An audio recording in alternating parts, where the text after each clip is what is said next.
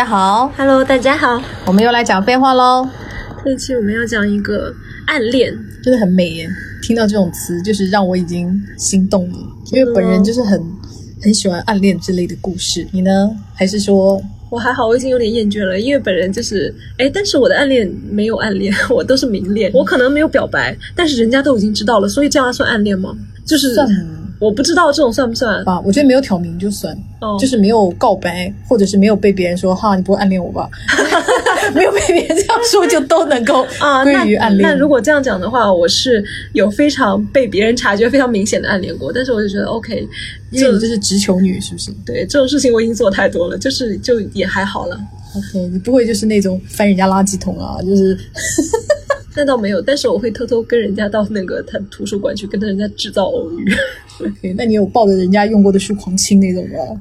也也没有到这种程度。那你这暗恋就不够啊！你就是完全不是那种你知道日韩电影里那种很美的暗恋。一定要喜欢人，就是一定要去去闻臭袜子才算才叫真的爱他。对我很喜欢就这种，因为 很多电影里情节都是这样啊，抱着他那个就是这不就是那种私生？你连他的屎都不敢吃，你还敢说你爱？对吧？我真的很爱那种，因为你知道影视作品里有很多那种暗恋，就是比方说拿着人家用过的东西，比方说那种自慰啊什么之类的，我就觉得哇哦。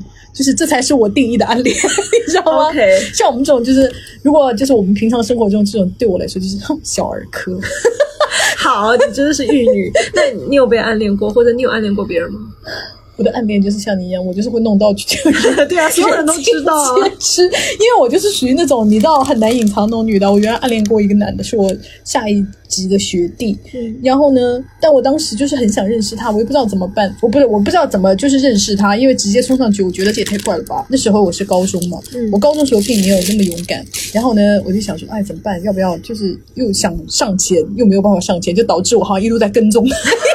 就骑自行车一直骑到后面，后来那个男生受不了了，就把自行车停下来，然后就问我说：“你是想认识我吗？” 我想说：“哎，这么明显吗？因为不是第一天喽，就大概第二天、第三天的时候吧。因为我每天在想说，而且不是一个人，就是我和我的那个好朋友一起。然后那个男生可能就是怕我们抢他书包，是怎样？反正他就已经非常明显发现我们跟踪他三天了。然后他实在受不了了，他就骑到一个那种就是尽头已经没有路可以走的地方，突然停下来，转过来问我们要干嘛。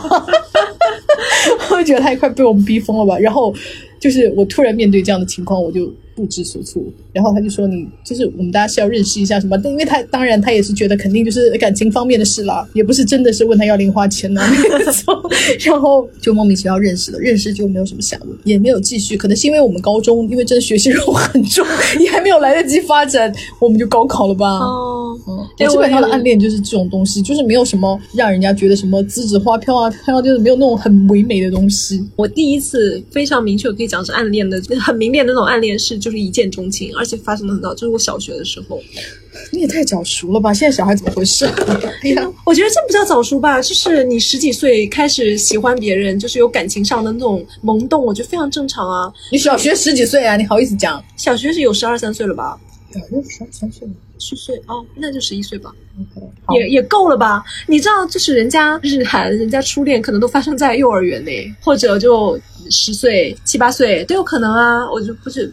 我就不要讲早熟这个概念，因为讲早熟这个概念，就好像在说早恋不对一样。没有，因为我就觉得那个时候小孩没有，就是还没有性别意识，你根本没有男女之爱啦。那种，比方说，就是说，我觉得我很喜欢跟他玩，但是我我不是，我就是非常明确的把他当成异性在喜欢的。OK，当时我还没有喜欢过女生，反正那个是我一个非常明确的，因为那你就想说我要跟他结婚那种概念吗？那也没有，我就想跟他谈恋爱。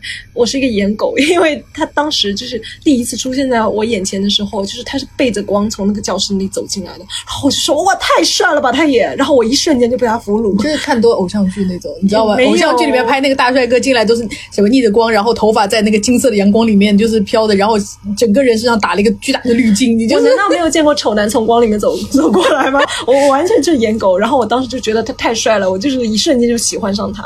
然后也根本那时候也都不认识他，也不了解他的内涵什么的。然后我那时候喜欢他也是搞到人尽皆知，全班都知道。老师有骂你吗？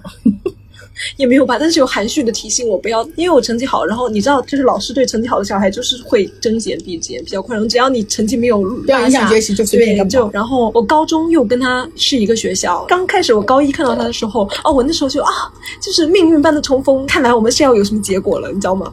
然后后来我发现距离产生美，后来他又跟我同班之后，我就完全不喜欢他，跟他熟悉起来之后，我就已经对他进入那种嫌弃的状态。然后那个男生他还要，他有一次还问我说：“你怎么不喜欢我了？”然后我就很尴尬，然后我就说：“啊，那时候年纪小不懂事。” 我也真的完全不怕伤害到人家，你真的说的很尴尬耶。我就很尴尬，因为我当时我已经非常讨厌他了，他已经成为了我概念中的，我认为他是一个非常油腻的人。我大学的时候有暗恋一个男的，嗯，但是非常短暂。为什么短暂呢？是因为我刚开始暗恋他，还没有就是还没有爱他，就很爱他，我就刚觉得哎，这男孩挺可爱的，刚刚产生这一个概念，然后我的很好的闺蜜就疯狂的爱上了他啊。疯狂，而且爱的就是我等我讲爱的多严重，就是在我还没有来得及开口之前，他就先告诉我这件事，然后我出于一个贞洁的女的，我要把它让给他，对我立刻就觉得好，而且我。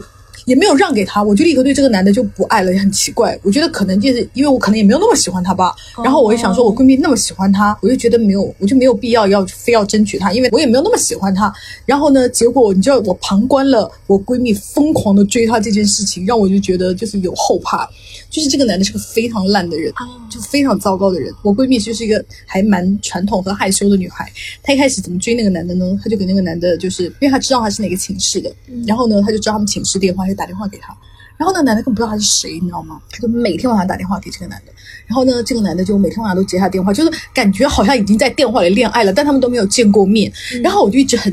我就很担心，你知道，我就想说，那你们不能一直这样啊！你们谈恋爱总要见面吧？你要不见面的话，如果你们谈的已经很好了，然后见面，因为你知道他是谁，他不知道你是谁。如果他不喜欢你，你不要崩溃吗？对尤其是你们，他们已经就是打电话打了一个多月了。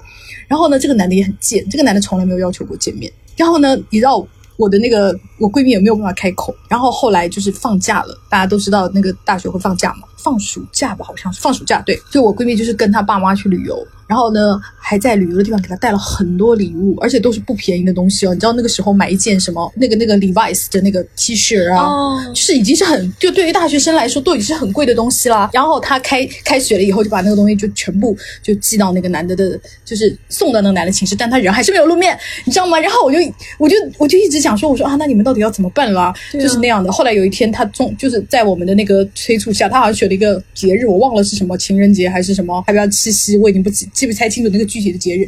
反正就见面了，见面以后，那男的就拒绝了她。但我看你礼物也没有少收啊，反正就拒绝了她。拒绝了她以后，我闺蜜就非常非常伤心，因为他们相当于她去暑假呀，还不是寒假哈，我忘了时候，他们还是每天通电话哦。他们就是已经你知道吧，就是对于我闺蜜来说，他们已经相恋了几个月了耶。然后那个男的就拒绝了她，然后拒绝了她以后，我闺蜜就非常伤心，但是她还是打电话给那个男的，然后那男的也还是接，接完了以后，但是。但是我是第一次看到一个人边打电话边哭边吐，就是他已经就是生理性的呕吐，就是痛苦。然后后来我就说，那你这样就不要打电话给他了吧，因为你要打电话下去，你就永远就是在受伤啊，就是这件事没有没完没了了。然后他每次都说，那你要监督我，你今天晚上一定要按住我，不要让我给他打电话。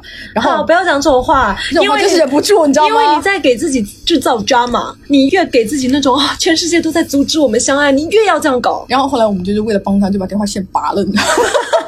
然后后来他就是就是一两个晚上他不打可以，但他就在就是在寝室狂哭啊，哭到我们所有人都说怎么办呢？这样他就会不会哭到生病啊？因为他哭到那种已经猛烈程度，我就跟你说一边吐一边是，又后来吐出来了就是干呕，就我第一次看到人就是可以吐成那个样子，然后就吐黄水，你知道，因为他东西已经吐空了，就是我想说妈，就是恋爱也太恐怖了吧？就是你知道我就是目睹了整个恋爱，就想着好了，我的暗恋结束了，是 是 lucky，是 thank God，就是谢谢上帝。我不知道，我就是真的，你因为你整个听下来，这个男的是不是很垃圾？对啊，就是那你为什么要接受人家的东西？为什么要接受跟人家网恋？你最后要这样子？对啊，就反正就是很糟糕。我觉得人不能把便宜占尽吧。后来他谈了一个女朋友，那个女朋友就是我觉得他很喜欢，就是他是很势利，他就喜欢那种白富美。因为我闺蜜就是长得还不错，但是就不是特别家里不是特别好，但还可以的那种，就是跟他后来选的那个白富美，就条件还是有差距。他就是那种特别势利的那种男孩子。对，这就是你知道，就是暗恋失败的一个 一个，但我觉得很凄惨。我每次想到我闺蜜就是吐成那个样子的时候，这是我人生第一次看到别人就是爱爱爱爱到要吐的那个情景。哎，你一说就是大学时候暗恋，我突然想起来，我大学时候也暗恋过一个学长。我暗恋他的理由就是跟我以前演狗的，因为我之前暗恋别人，我真的很容易被人家的就是美貌吸引，你知道吗？就无论男生还是女生，我就是这样的一个很世俗的人，我就是很俗。然后，然后那个那个学长为什么暗恋他？就是当时有很多人听到我暗恋他，大家就觉得很奇怪，哈，你怎么会喜欢这一款呢？因为跟我以前喜欢的完全不一样。那是因为就是我不知道大家自己的就大学母校会不会这样哈。我们那时候呃上大学的时候，大家就会有一批人是提前到学校的，然后呢，大家就会进行一些团建、互相自我介绍的一个活动。然后在那个自我介绍的过程中呢，当时在我人生中，我认为那是我遇到过的最荒谬的一个场面，就是所有人站起起来一个个讲嘛，然后第一个人就这样开头的：“大家好。”我是某某某，我来自哪哪里，这都很正常。然后他说我在什么什么竞赛中拿过一等奖，然后我担我从什么时候开始就是担任呃班长、学生会主席，不啦不啦不啦。本人最讨厌的场景。然后然后后面下一个第二个人就开始讲说我去某某国某某国某某国游历过，然后后面一个人你知道吗？就按照这样的，因为第一个人就这样开头了，然后后面所有人都开始这样讲，然后我听了我就是我就觉得有病吧这些人。我们学校也算是比较好的学。校嘛，然后所有人就都是那种什么地方的状元啊，怎么怎么样啊，然后所有人都很骄傲。既然有人这样开头了，就是我就一定要这样讲。然后我们那个迎亲的那个场面是，我们是围成一个圈，但是有学长学姐在坐在旁边听的。然后我当时我就听的，我就是内心很想翻白眼。然后轮到我讲的时候，我就做了一个就是搞笑女的自我介绍。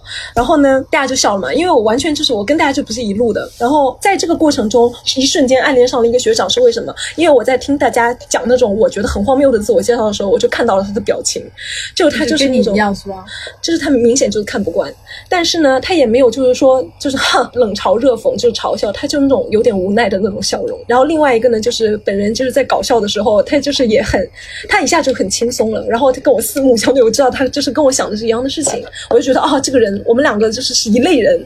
然后他大概最后总结的时候呢，他就说啊，大家都很优秀。你看，你还是喜欢心灵相通那一挂，对，就是不是颜狗啊？没有，他是我唯一一个因为就是心灵相通这一关喜欢上的男的。然后呢，哎，但是这么讲的话，我对象也他他也不是 哦，我之后好像就走心灵相通这个路线了，真的。啊，那个那个那个学长好像对我来说影响还蛮大的嘞，这么一想，我都不知道。然后呢？我就我瞬间就爱上了他，而且他长得也完全，我跟我跟大家讲，他就是雷佳音那一挂的哦，就是穿人忠厚，很忠厚的长相。对，然后而且就是也，而且你也不能说他丑，但是他也不是帅哥，对不对？然后呢，就是他就是很很 casual，然后在校园里面要穿人字拖的那种，呃，然后我就就是我就疯狂的爱上了他，而且我又是那种明恋到所有人都会知道的，然后我室友知道了之后，室友就告诉了他的室友，然后他迅速就握住，然后我就有点尴尬，因为他有女朋友。哦，嗯，但你道德感好高，那倒没有，我就是觉得有点比较害羞，但是害羞是主要成分，也没有说是因为喜欢上了一个不应该喜欢的人，也没有，反正最后也没有什么结果了，这是本人的。没想到现在一总结，居然对我后面的 人生观影响很大哦，居然影响这么大，没有想到，谢谢你雷佳音。但是我觉得很，你看我们俩，因为我们两个都是那种没有办法隐藏自己爱意的那种人，因为我就是喜欢别人，我一定要搞得全天下都知道。而且我想藏我都藏不住，太明显了。因为你知道我喜欢一个人呢，我就是整场啊就跟他一个人讲话的那种女的。嗯。然后就是比方说跟旁边的人啊，谢谢你，然后嘛转过头来，我就是这种人。所以我要喜欢谁，因为我长大以后也有喜欢别人嘛。然后你知道我本人是不会主动表白的那种，但是我会就是弄到全场没有人不知道，就是他本人就更不可能不知道啊。所以我就觉得我们俩的暗恋经历就是不太可靠，你知道吗？对，因为我们不是很传统意义上的暗恋，我们他也不隐忍很深的那种，对他也不执着。嗯，然后呢，他也他不是陌生女人的来信的那种，完全不是啊，就差很多呀。我们俩就是那种，我们叫疯婆子的，对，喜欢你就是要搞舆论压力，对，就全天下。但是这就我们这种策略，其实就是很容易检验出来对方到底对你有没有意思。他要是没意思的话，很快你就他就会装死，他就装死啊。然后你一看到他装死，你就知道了嘛。嗯嗯。但是你有被别人暗恋过吗？有，就是那你有被别人暗恋过？你知道这件事吗？因为我们要讨论就是被别人暗恋，就是到底你知道，就是这个问题，就你之前问我的时候说那个人有没有可能就是被人家暗恋不知道，我第一反应就说啊，怎么可能啊，装傻了，就是无非就是装傻嘛，我立刻就义愤填膺，大家不要再装傻了好不好？就不要再说什么不知道，然后我立刻又想起来说。好，但是我突然意识到我自己有过这样的时候，哎，就是被人家暗恋，我完全就是，与其说是不知道，是我完全没有朝那个方向想，导致这样，我导致我完全不知道，因为我这个人是我还蛮自恋的，就是我自我意识有点强，一般男生喜欢我就稍微有点表示的那种，我是一定会知道。对啊，不可能不知道，我就觉得完全，我们这种就是很敏感的女人啊，然后不是那种就是说。啊，完全一心沉浸在学习，或者是这个方面缺根筋。我们根本不是这种女的。对，但是有两次是我不完全不知道的。第一次是就是我根本不认识那个女生，后来她通过我们共同的朋友就是跟我表白，后来我也有跟她交往。在她跟我表白之前，我根本都不知道她是谁，那我怎么可能知道她暗恋我？哦。然后另外一次呢，是我事后回想起来，是因为我完全没有把那个男生当成恋爱对象。我认识他开始，他就是有长期的稳定的女朋友的，在我心里面，我已经自动把他划分为已婚男，我根本就不会会对他产生任何。想法，而且我那个男生朋友他人非常非常的好，就是大家的好邻居，大家的好朋友 那种感觉。然后我已经习惯了不把他当成一个恋爱对象来看，以至于说他后来跟他女朋友分手了，然后怎么怎么样，我一直跟他保持着朋友关系，他也没有对我特别热络吧。然后我就完全没有往那个方向想。后来是也是通过我闺蜜，我们大家互相之间都认识嘛，也是好朋友。我闺蜜跟他特别特别熟，然后我闺蜜跟我讲说她喜欢我，然后我我一瞬间就晴天霹雳，我说怎么可能？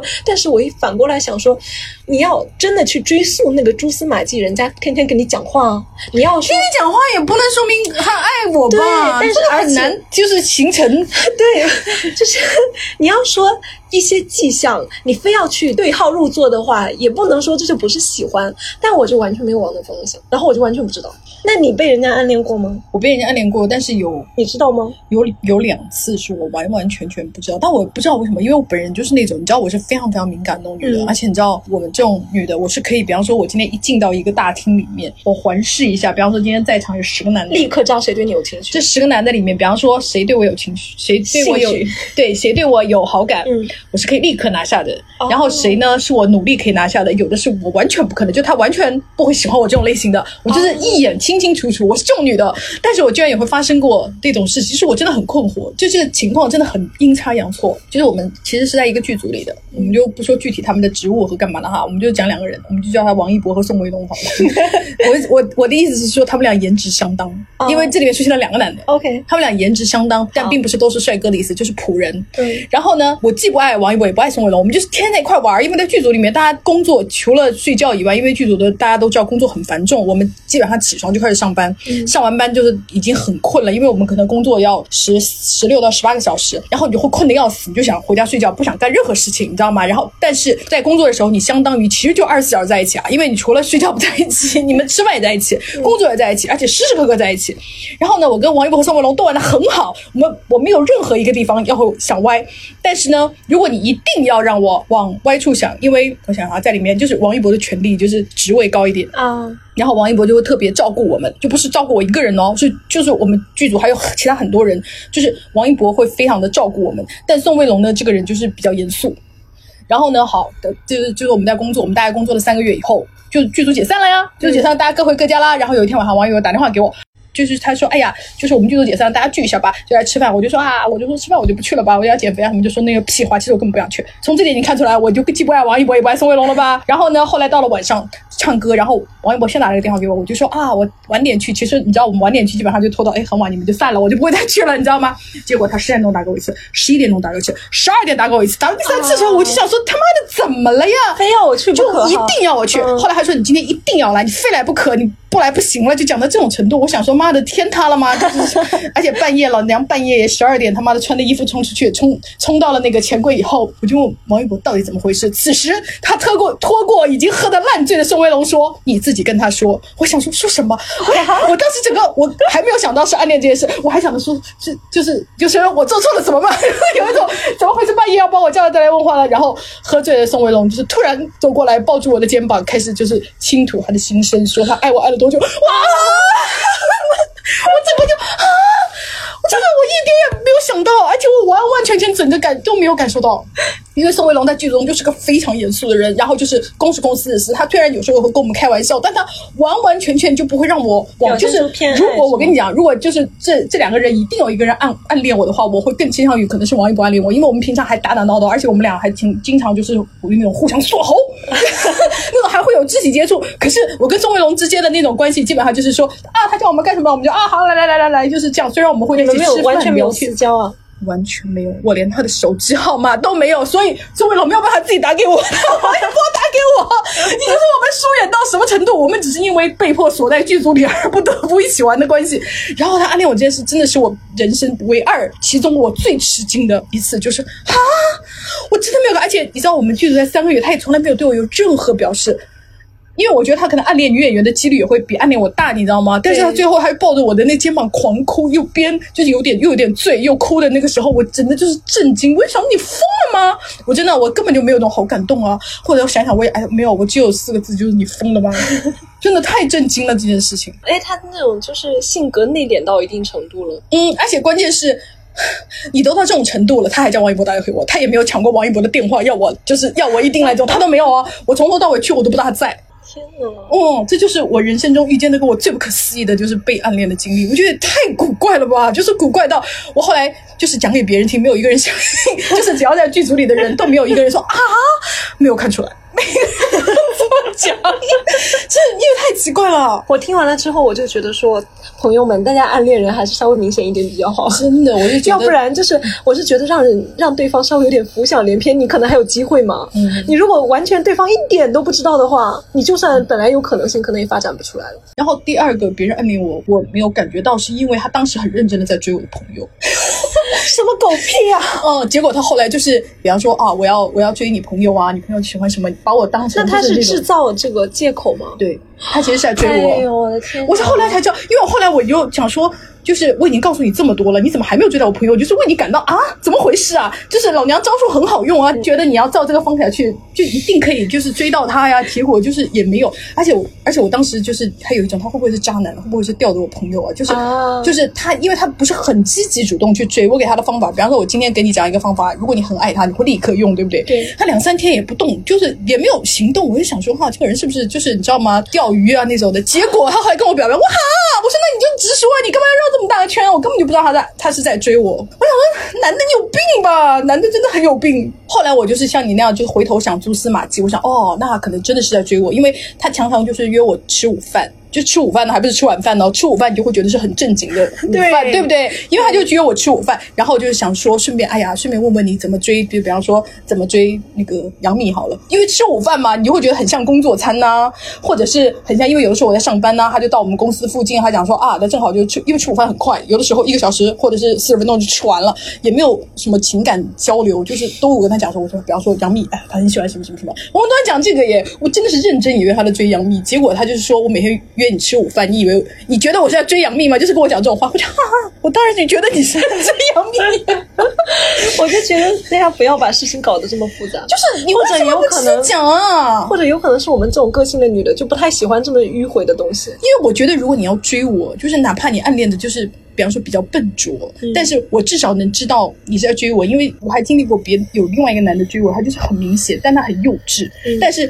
他虽然幼稚，可是我看出来了，他是暗恋我。他就是像那种你知道小学男生追女生那种，就喜欢惹你的那种，你知道吗？但是你可以看出他是暗恋你，他是喜欢你的。虽然他的方法很蠢，可是总比你那个你说要追我朋友的那个要好一点吧。反正我就觉得男的你要暗恋一个女的，或者就是你真的稍微明显一点了，你知道像我们学习，你看我们就是会搞定，我们就是搞得发疯，所有人都知道。但是这种男的真的，我人生中唯二两次没有感受到别人的暗恋我的，就是这两个男的，真的让我很困惑。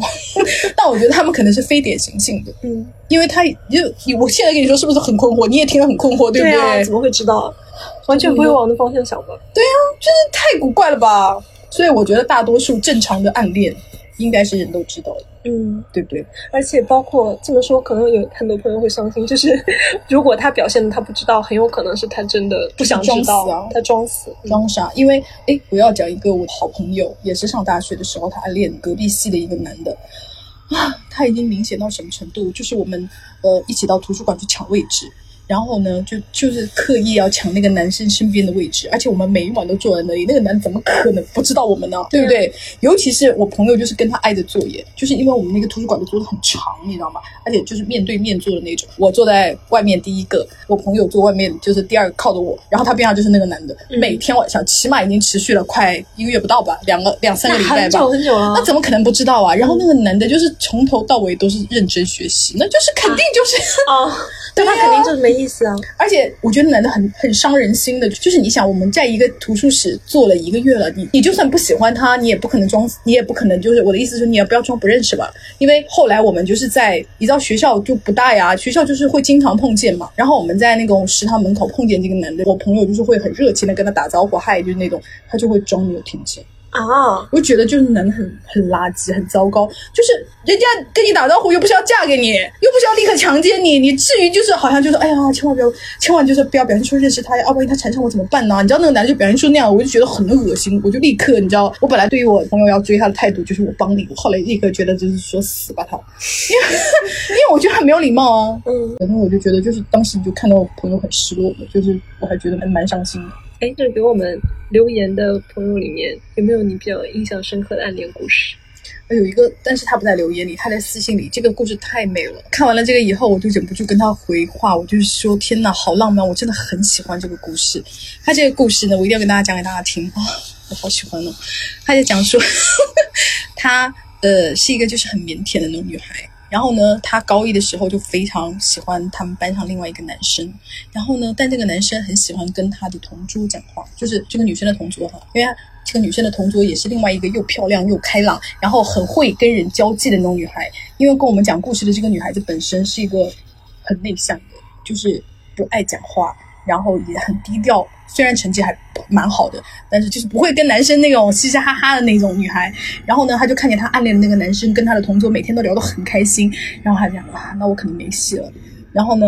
到了高二，不是有文理分班吗？他就跟这个男孩和这个就是他的那个同桌全部都分开了，大家都不在一起，因为文理分班还分什么文科重点班啊、理科重点班，反正大家全部都散开了。然后呢，他就觉得反正都已经分开，就更没有希望了，他就反正也就慢慢把那个男孩忘掉了。等到高三的时候，不是要高考了吗？要高考的时候呢，他们学学校就是会做，我们你们学校肯定也会做模拟高考，嗯，然后就是把高一高二的人所有的人全部放假放掉，然后每一个人一个位置，就是跟真正的高考一模一样的，然后就就是让大家提前。适应嘛，然后呢，然后那个时候大家的所有的位置不就打乱了吗？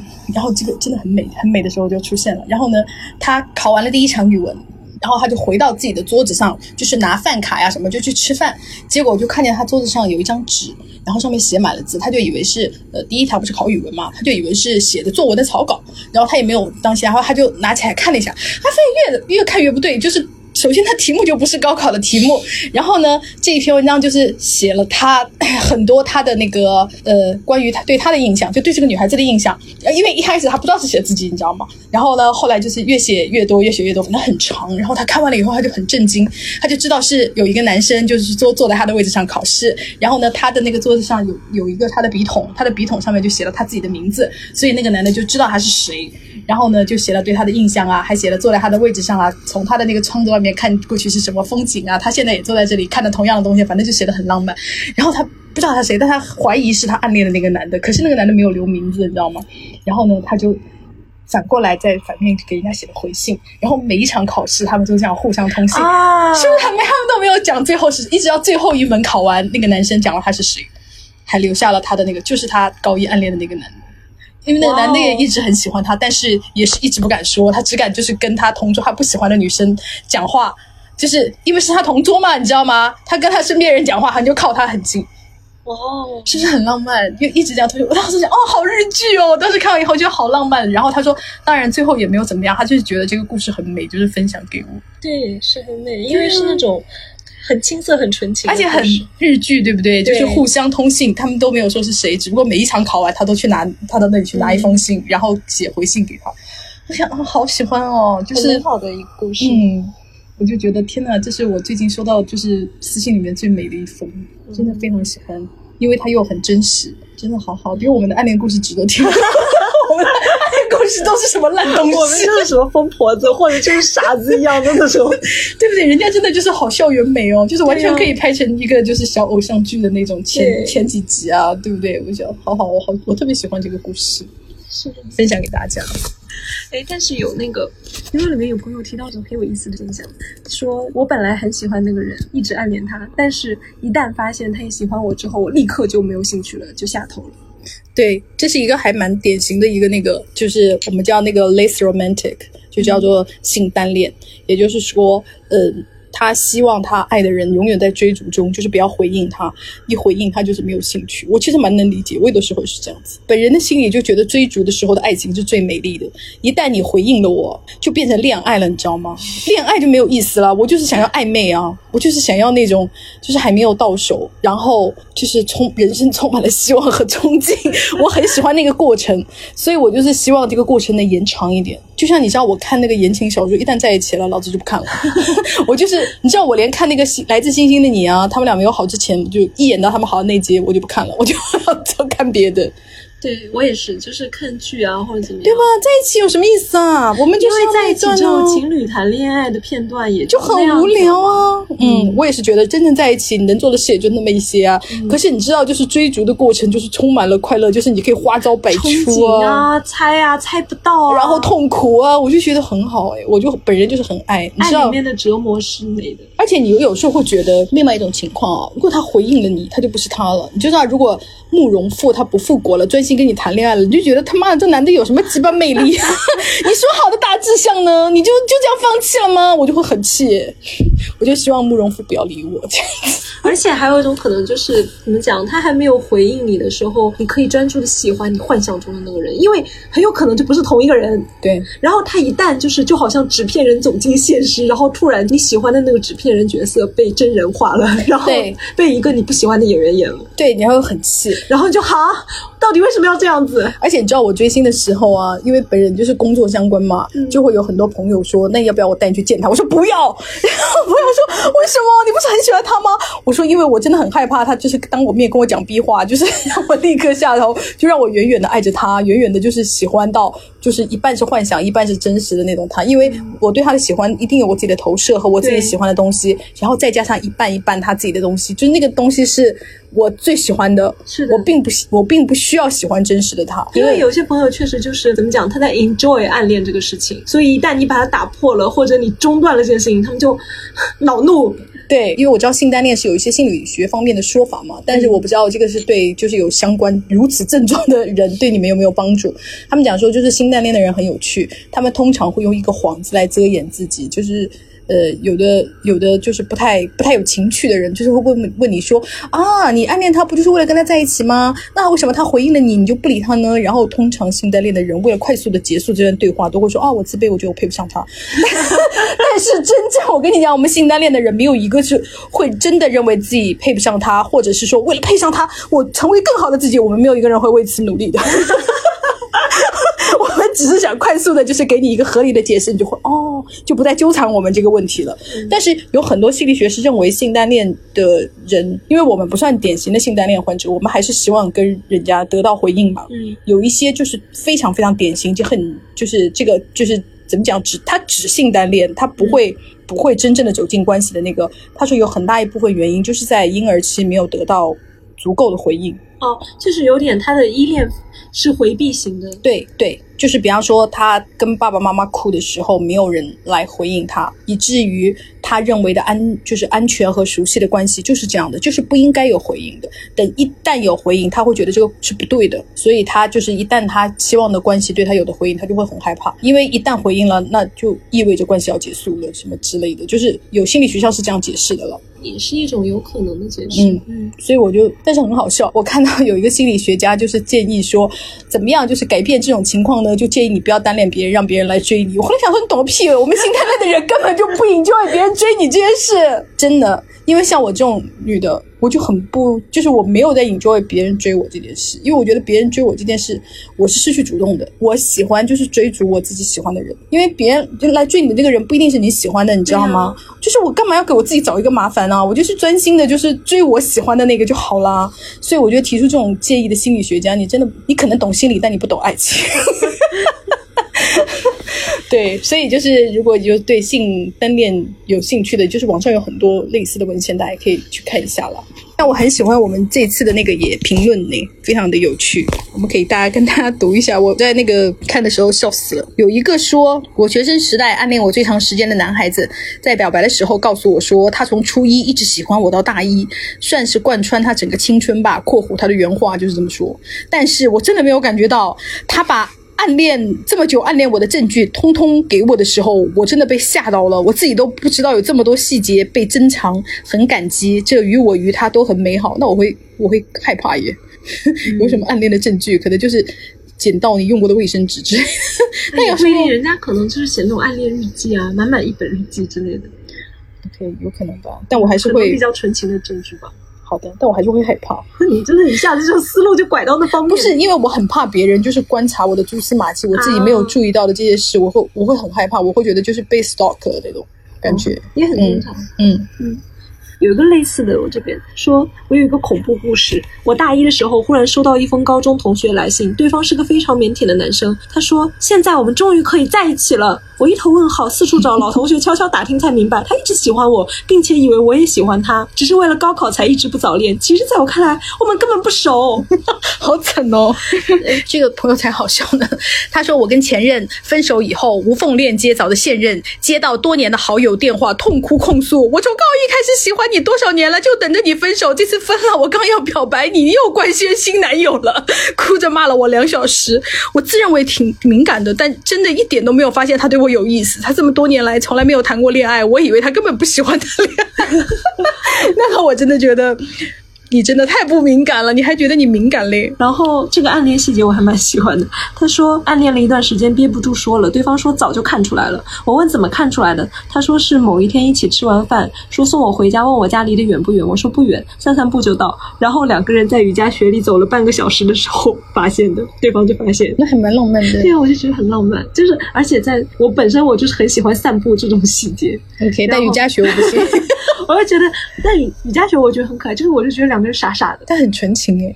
这个是我喜欢的暗恋故事，就是很凄惨啊。他说，暗恋的心死去活来后空了，我和他食于微时。我觉得他这个微时可能是在小时候吧。对方的好几任女友我都知道，其中一个还助攻了，送过围巾、零食，他最爱歌手的专辑，直到他结婚去参加了婚礼，从此死心。没想到过了多年，他跟我说要离婚，我还拼命劝他，为了孩子三思。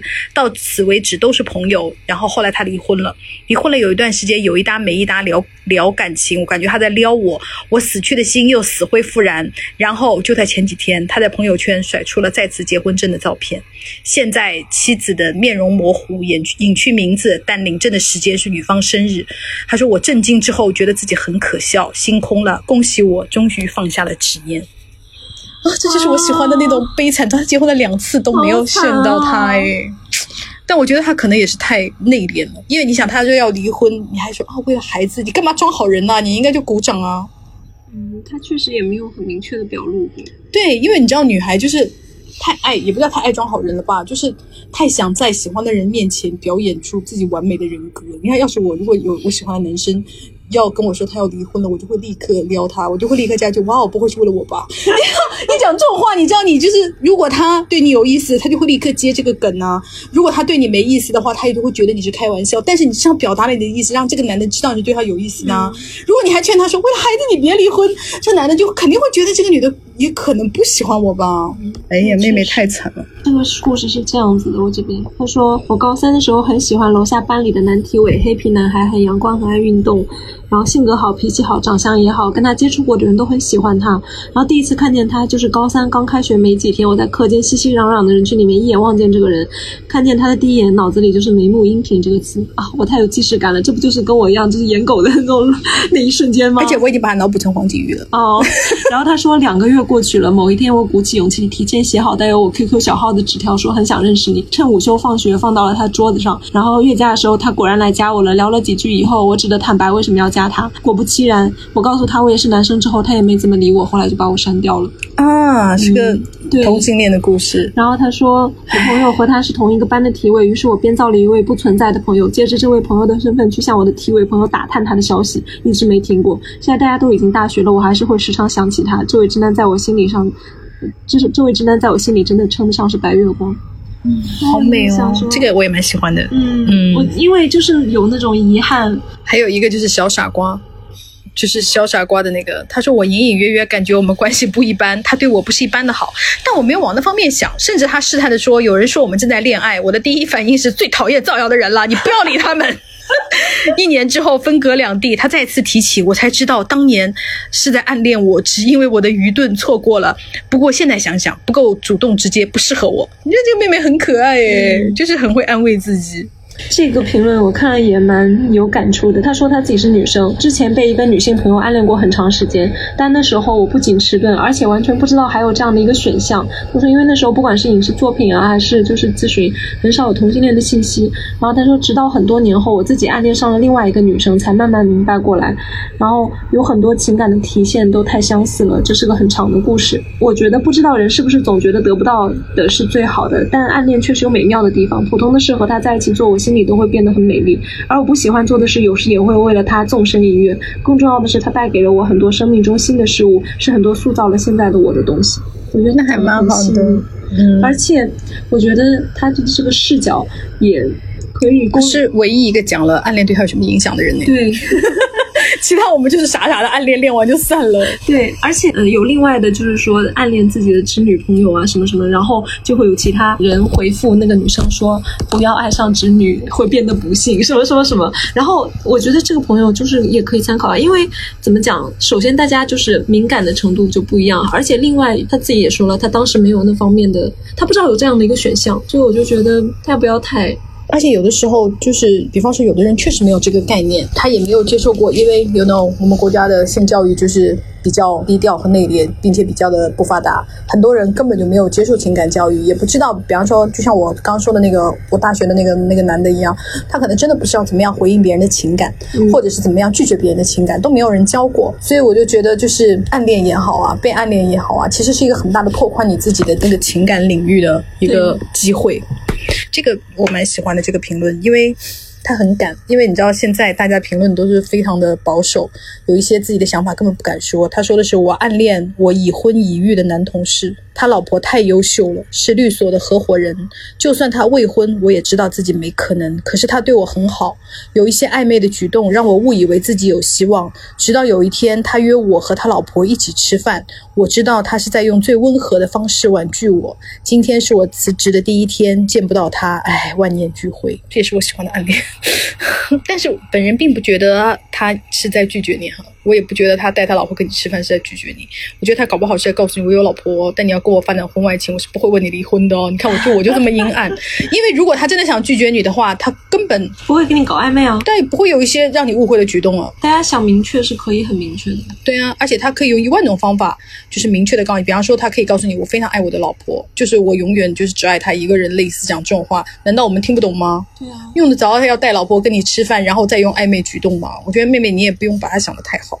他虽然业务上很优秀，并不表示他人品就也很优秀了。嗯，就是当然他也有可能人品很优秀，只是这两个事情是不会画等号的。所以就是已婚已育的男同事，就是还是要远离，因为你不知道他想对你干嘛，很有可能就是说，反正就是三不嘛：不主动、不拒绝、不负责嘛。